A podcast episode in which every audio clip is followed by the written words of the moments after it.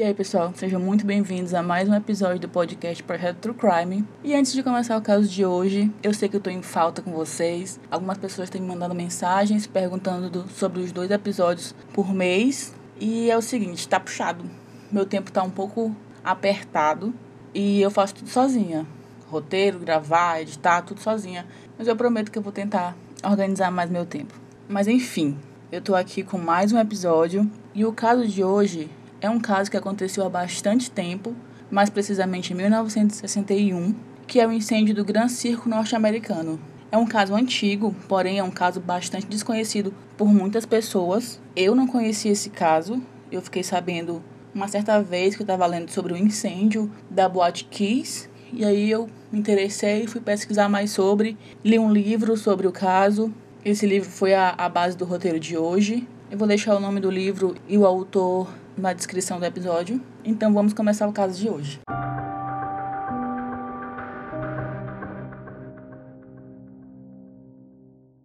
Em 17 de dezembro de 1961, na cidade de Niterói, no Rio de Janeiro, aconteceu o maior incêndio de circo de todos os tempos. Foi de fato a maior tragédia ocorrida até hoje no Brasil, não só em circo, mas em qualquer local de diversão pública. O Gran Circo norte-americano, os anúncios diziam que ele era o maior e mais completo circo da América Latina. E o Gran Circo norte-americano, ele estreou em Niterói no dia 15 de dezembro de 1961, mas ele chegou na cidade uma semana antes e se hospedou em um terreno na Avenida Feliciano Sodré. E foi um evento que parou a cidade inteira pela grandiosidade que o circo apresentava. O circo tinha cerca de 60 artistas, 20 empregados e 150 animais. E o circo era conhecido por ser um zoológico ambulante e o seu dono Danilo Stevanovich se orgulhava muito disso. Só quase cinco décadas depois é que se foi proibir animais em circos. E quando o circo chegava nas cidades, onde ele se, se apresentava, sempre era promovido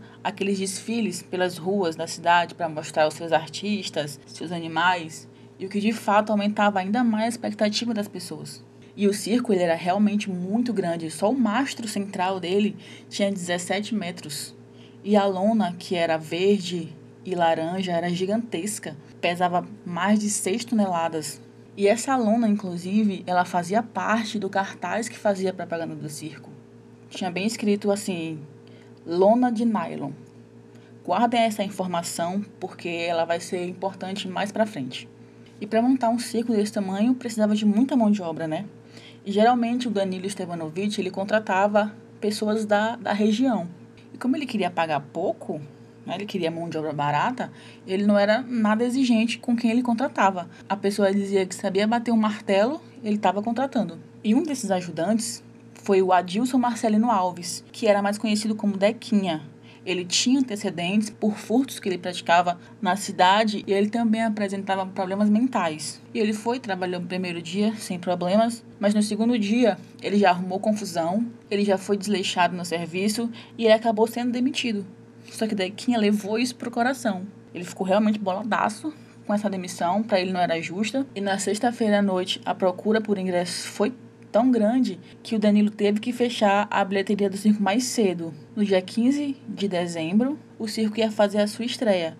E assim, todo mundo da cidade queria assistir esse espetáculo. Niterói tinha poucas opções de, de diversão, então todas as atenções estavam voltadas para o circo. Até quem não era muito chegado em circo queria ir porque era o acontecimento da cidade. Até quem não tinha dinheiro arrumou um jeito de assistir. Algumas pessoas tiveram que ir mais de três vezes para conseguir comprar um ingresso. E para a estreia do circo foram vendidos 2.800 ingressos e foram distribuídas 300 cortesias. Fora os penetras, né? Algumas pessoas conseguiram burlar os seguranças e arrumaram um lugarzinho ali para assistir. E Dequinha foi uma dessas pessoas que tentaram entrar sem pagar. E ele chegou lá alegando que ele era funcionário do circo. Só que o tratador de elefantes reconheceu Dequinha e falou: Cara, você não trabalha mais aqui não, vaza. E mais uma vez Dequinha se sentiu o quê? Se sentiu mais uma vez humilhado. Só que a sessão desse dia transcorreu sem maiores problemas. E no sábado, casa cheia de novo. E no domingo, o espetáculo seria à tarde.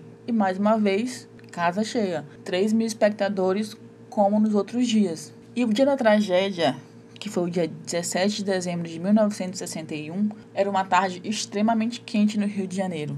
E Dequinha volta no circo mais uma vez, tentando entrar. E chegando lá, ele encontra o Felizardo, que foi o cara que demitiu ele. E Dequinha ficou provocando, provocando o Felizardo, até que Felizardo bateu nele.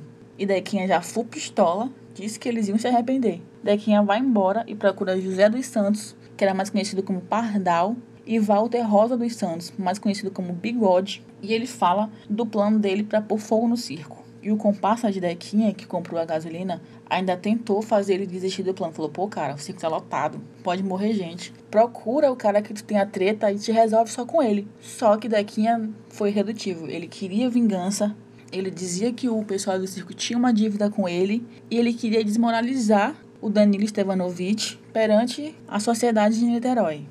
Então, Dequinha e o Bigode, eles voltam pro circo, eles conseguem burlar a segurança e eles ficam tão interessados no espetáculo que ele quase esquece de pôr fogo no circo. Só que aí é quando ele avista o Felizardo, que era o cara que tinha batido nele, então ele chama o comparsa e sai para pôr em prática o seu plano. Então, faltando mais ou menos 20 minutos para acabar o espetáculo, a trapezista Nena, que também era irmã do dono do circo, ela estava pendurada na barra de ferro e o número dela era aqueles que, que se balança no trapézio e pega a, outra, a pessoa do outro lado. Então, era mais ou menos assim. Quando ela estava se preparando para balançar no trapézio, ela avista o fogo e ela grita. Então ela e os outros dois trapezistas pularam na rede de proteção para fugir e eles conseguiram fugir sem nenhum ferimento. O fogo teve início mais ou menos uns 20 metros da entrada e ele se alastrou muito rápido. E lembra daquela lona que eu falei que fazia parte da propaganda do circo? Então, essa lona ela não era de nylon ela era de algodão e ainda por cima ela tinha uma camada de parafina para evitar que a chuva penetrasse no, no tecido. E parafina é muito inflamável, é uma das matérias-primas de fazer vela. Então daí vocês tiram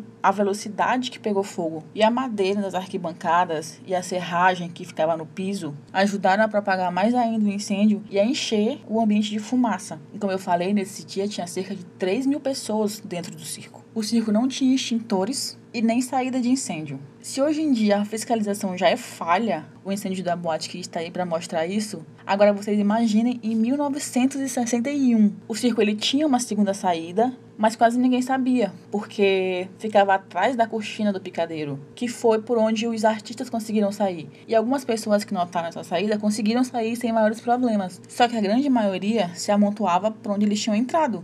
Era meio que intuitivo. Eles tinham entrado por ali, então eles pensaram em sair por ali. Só que o que dificultou ainda mais a saída dessas pessoas foi que na entrada tinham aquelas barras de ferro para separar quem é para camarote e quem é para arquibancada. Provavelmente vocês se depararam com essas barras de ferro em algum evento. Então, só que essas barras elas eram retiradas antes do fim do espetáculo. Só que não deu tempo. Isso dificultou demais a saída das pessoas. E para quem estava nos camarotes, tinham um obstáculo a mais, porque tinha uma cerca de madeira de mais ou menos um metro e meio dividindo os espaços para evitar que as pessoas pulassem para o outro lado. E nessa correria, muita gente já morreu pisoteada. E o fogo era tanto que ele alcançava o teto do circo. E à medida que o fogo ia alcançando o teto, gotas da lona iam caindo nas pessoas. E essas gotas grudavam na pele das pessoas. Uma coisa que aconteceu que foi ruim, mas também foi boa, foi um elefante chamado Semba. Ele se agitou muito com a correria, com fogo, e ele conseguiu fugir da jaula. E ele abriu um buraco enorme na lona do circo.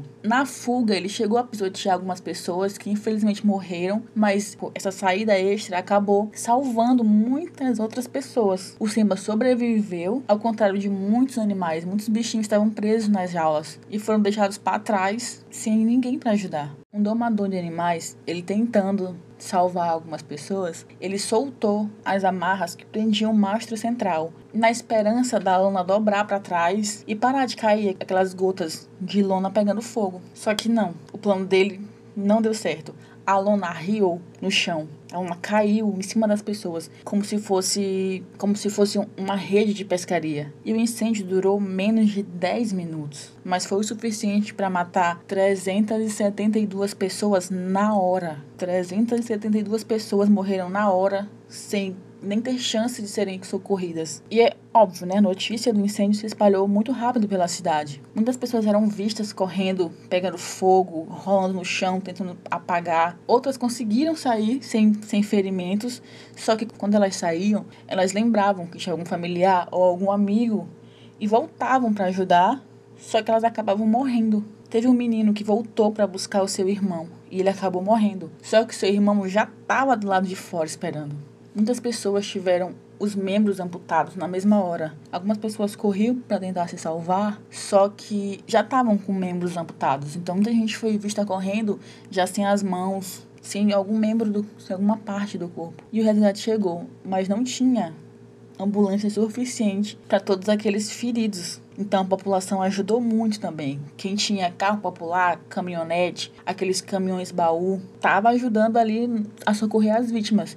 E muita gente ia sendo empilhada dentro dos carros. Não é a melhor forma de se transportar uma pessoa queimada. Mas naquele momento, as pessoas só pensavam em levar a maior quantidade de pessoas o mais rápido possível para o hospital. E não tem aquele ditado: nada é tão ruim que não possa piorar? Pois é. O hospital, o maior hospital da cidade, que era o Hospital Municipal Antônio Pedro, ele estava fechado por conta de uma greve. Justamente no dia em que Niterói mais precisava, o hospital estava fechado. A população arrombou as portas do hospital, mas não tinha medicação e nem médicos. Então foram convocados todos os médicos da cidade e das cidades próximas. No cinema, por exemplo, a sessão era interrompida para perguntarem quem estava ali assistindo se tinha algum médico. E assim foi feito em vários outros lugares da cidade. Um jogo que estava sendo transmitido no rádio entre Botafogo e América também foi interrompido para que convocassem mais médicos. Uma turma de medicina havia se formado dois dias antes do incêndio. E eles também foram convocados, alunos foram também tentar ajudar, e claro, no meio de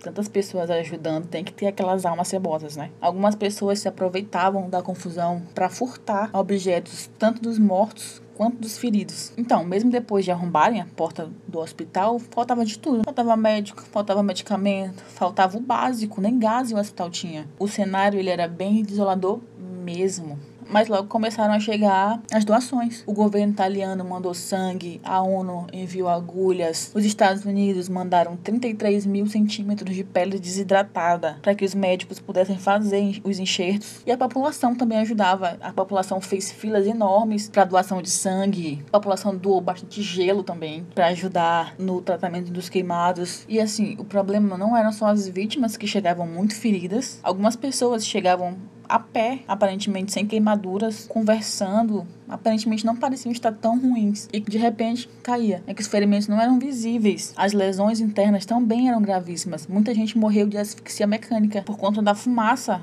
que iam inalando, que era mortal. Os feridos eram tantos que os médicos tinham que tomar aquela horrível decisão de quem ia viver. E a prioridade era de quem tinha mais chances de sobreviver. Por isso que foram convocados também muitos padres da cidade para dar extrema unção das pessoas, porque muitas daquelas vítimas já sabiam que não ia conseguir sobreviver. O IML da cidade não tinha capacidade para tantos corpos. Eles tinham apenas uma geladeira e tinha capacidade apenas para nove corpos. E cinco horas após o incêndio já tinham 150 corpos literalmente empilhados no prédio. Nem formol eles tinham, então eles borrifavam perfume em cima dos corpos para evitar o odor. E a solução encontrada foi usar as câmeras frigoríficas na cidade. Muita gente depois evitava de comer carne, peixe, por conta que algumas câmeras tinham sido usadas para guardar os cadáveres. Identificar aquelas vítimas era um trabalho dificílimo. Afinal, 1961, várias pessoas morreram carbonizadas. Os parentes tinham que reconhecer os seus entes nos detalhes, uma correntinha, um sapato, algum, alguma coisa que, que pudesse fazer a identificação. Só que mesmo assim, 19 dias depois do incêndio, ainda haviam algumas vítimas anônimas a serem enterradas. E para reconhecer os vivos também era um problema. A solução que eles encontraram foi escrever o nome do paciente, o nome ou da mãe ou do pai ou de algum familiar, o endereço em papéis picados e jogaram pela janela do hospital. E foi assim que uma mãe conseguiu achar sua filha de 12 anos. E outras pessoas também puderam encontrar os seus parentes assim. Um grupo de escoteiros da cidade foi bem importante para fazer isso. E eles também cuidavam da cozinha do hospital, cuidavam da limpeza do hospital. E eles também tiveram que fazer a segurança do local. Afinal, o ser humano é um problema, né? Alguns curiosos, curiosos não, algumas pessoas que não tinham o que fazer, entravam no hospital, ficavam levantando os lençóis. E às vezes, quando eles reconheciam a vítima, falavam: Nossa, essa coitada sabe que o marido dela morreu. Ou então, ah, esse esse senhor sabe que ele perdeu todos os dedos, bem coisa de noção. E outra coisa que aconteceu é que também não tinha caixão suficiente. Então, o até então governo do Rio, do Rio de Janeiro, que era o Celso Peçanha, ele convocou todos os marceneiros e carpinteiros de Niterói, todos, porque eles precisavam de caixão, tipo assim, urgente. E foram fabricados 400 caixões e ninguém cobrou pelo serviço. E se não tinha caixão, também não tinha cova suficiente. Dá para perceber né, a dimensão do que foi esse incêndio. Então eles tiveram que construir às pressas um cemitério que foi inaugurado em São Gonçalo 48 horas depois e ele foi financiado por um palhaço chamado Carequinha. Eu não sei se dá para dizer que foi uma coisa boa, mas sei lá, foi uma coisa boa. Foi a cirurgia plástica no Brasil. Óbvio que ninguém queria que tivesse acontecido esse incêndio, mas a partir desse incêndio, a cirurgia plástica no Brasil foi uma coisa que se desenvolveu, tipo, muito. Depois dessa tragédia, porque até então a cirurgia plástica ela era vista somente como estética. Né? Os cirurgiões plásticos eles batalhavam muito para convencer os médicos brasileiros da importância dessa especialidade. E esse incêndio acabou que que acabou, acabou que acabou. e esse incêndio acabou com um preconceito contra a cirurgia plástica. E por conta disso, agora a cirurgia plástica no Brasil, ela é muito desenvolvida. Um cirurgião plástico chamado Ivo Pitangui, ele ficou bastante conhecido depois disso os médicos eles trabalhavam muito para tentar salvar o maior número de pessoas possíveis. Então, eles ficavam de três dias a duas semanas sem sair do hospital, sem sair mesmo para nada. Eles comiam e dormiam no hospital, ficavam sem tomar banho, tudo isso no, só para salvar o maior número de pessoas possíveis. Mesmo em condições normais, esse hospital ele não daria conta do tanto de feridos que teve. Então foram mandados para alguns hospitais em cidades vizinhas.